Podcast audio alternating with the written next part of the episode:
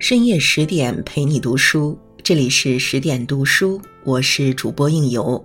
今天为您分享的文章来自作者不语亦潇潇，跟王阳明学做人，向曾国藩学做事。古人说，立德、立功、立言是为三不朽。在中国的文化体系中，能做到这三不朽者，即为圣人。梁启超曾言：“中国历史上只有两个半圣人，一个是孔子，一个是王阳明，半个则是曾国藩。”王阳明知行合一，心地光明，堪称做人典范；曾国藩外圆内方，进退有时，实为做事楷模。跟王阳明学做人，上下求索，志在千里。王阳明出身诗书世家，自小就接受良好的家庭教育。他的父亲更时常告诫他考取功名的重要性。但令人惊奇的是，他并没有听从父亲的教诲，其读书学习竟不以考取功名为目的。有一天，年仅十二岁的王阳明突然向老师问道：“何为低等事？”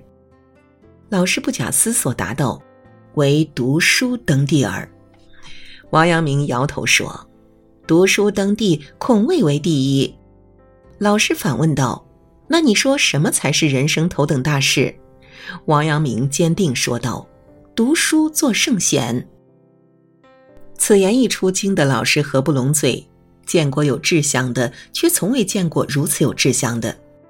若有人眼大如天，当见山高月更阔。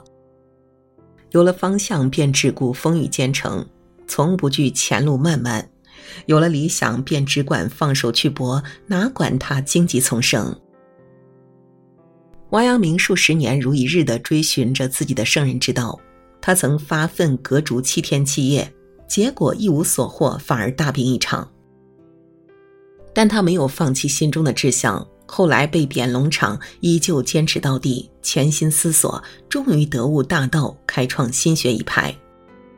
而这一切都起始于他少时的那个念想：做圣贤。盖终身问学之功，只是立德志而已。人生跌跌撞撞，总得有个志向，只要立志去求，终能得偿所愿。其实立志并不难，难的是志向往往在阻碍中流于空想。所以，要想成功，需立志真切，醒察克制，如此余生才能拥有诗和远方。万事从容，豁达以对。正德年间，王阳明因直言进谏，得罪了大宦官刘瑾，被贬到荒凉之地，担任龙场驿丞。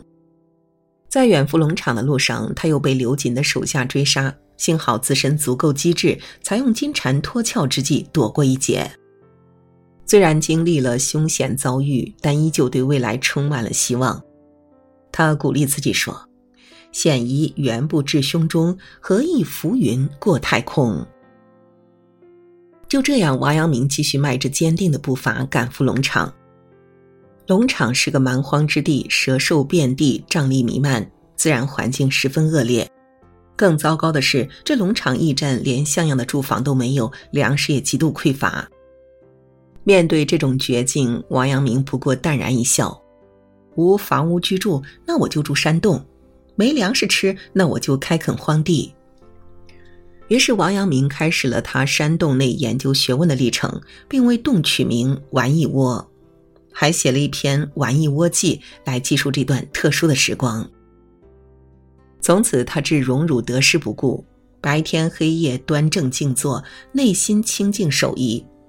在日有三死的凶险环境中顿然悟道，真正实现了圣人之道无性自足的目标。心狭为祸之根，心旷为福之门。遭遇祸事而不乱，身处困境而不怨，只要苦不入心，再困苦的处境也是甜的。风力先天浪打头，只需一笑不须愁。一个人不乱于心，不困于情，不畏将来，不念过往，这便是用从容豁达升华了自己的人生。内心自足，默然无争。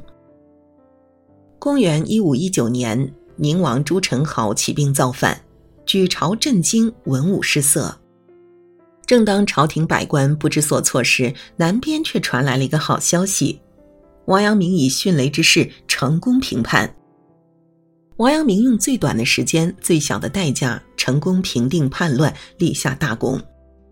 只可惜木秀于林，风必摧之。宦官张勇为了抢夺王阳明的功劳，竟然怂恿正德皇帝将宁王放掉，然后再由皇帝亲自去抓捕。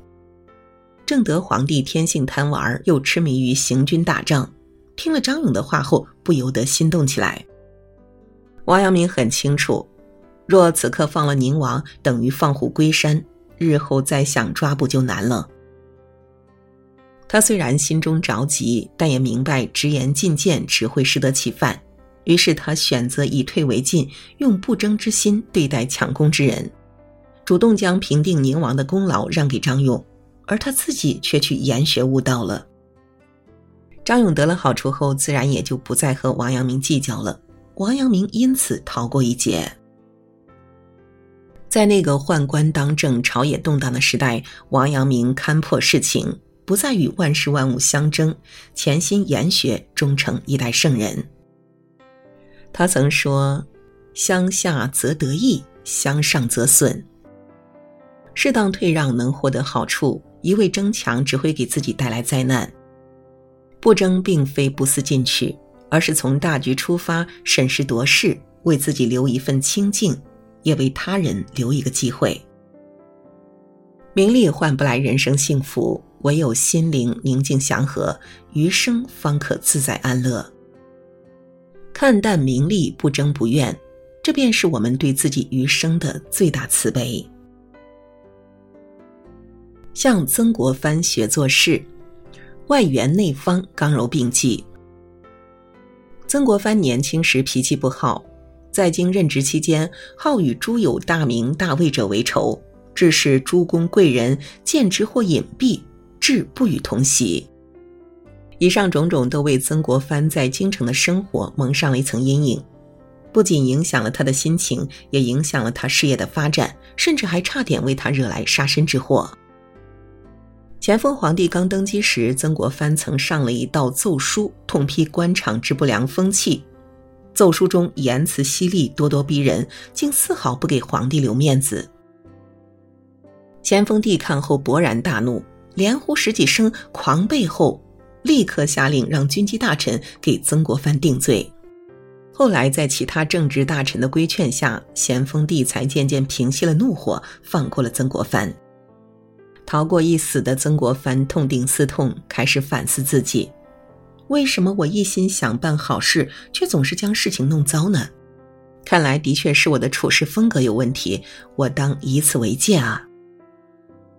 后来，曾国藩渐渐改变了自己不近人情的处事风格，以内方外圆的原则待人处事，仕途果然顺遂了许多。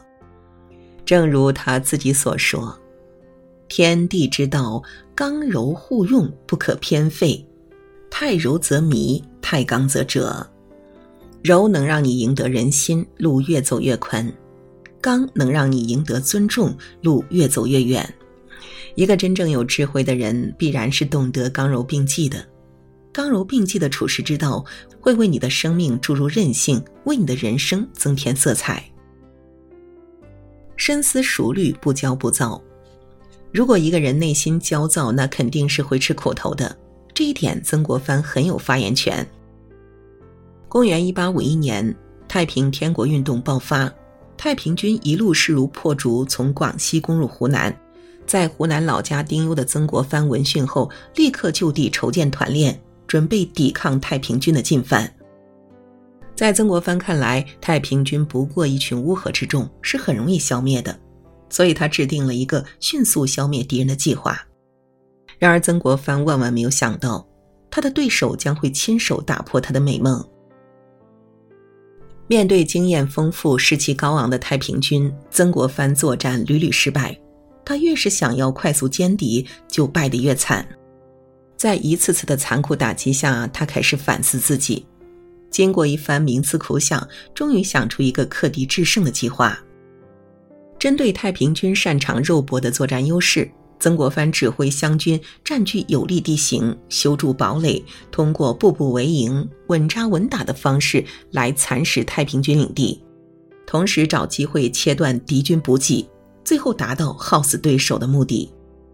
就这样，曾国藩逐渐扭转了败局，率领湘军攻破了太平军的大本营。如果说让一个普通人颓废的根源是懒散，那么让一个天才陨落的途径就是焦躁。菜根谭有言：“躁极则昏，静极则明。”你的每一次焦躁妄动，实则都是对生命的辜负。要知道，一个人只有在冷静时，才能看到真相，才能合理解决问题。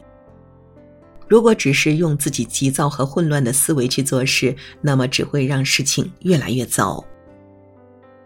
古人常说“学必由圣”，圣人之所以为圣人，不是看他生前有多大功绩，而是看他身后浸润了多少后世子孙。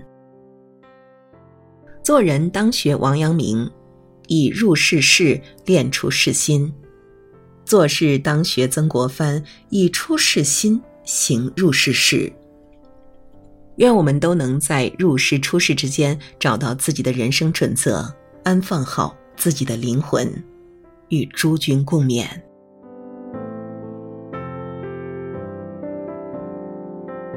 好了，今晚的分享就到这里。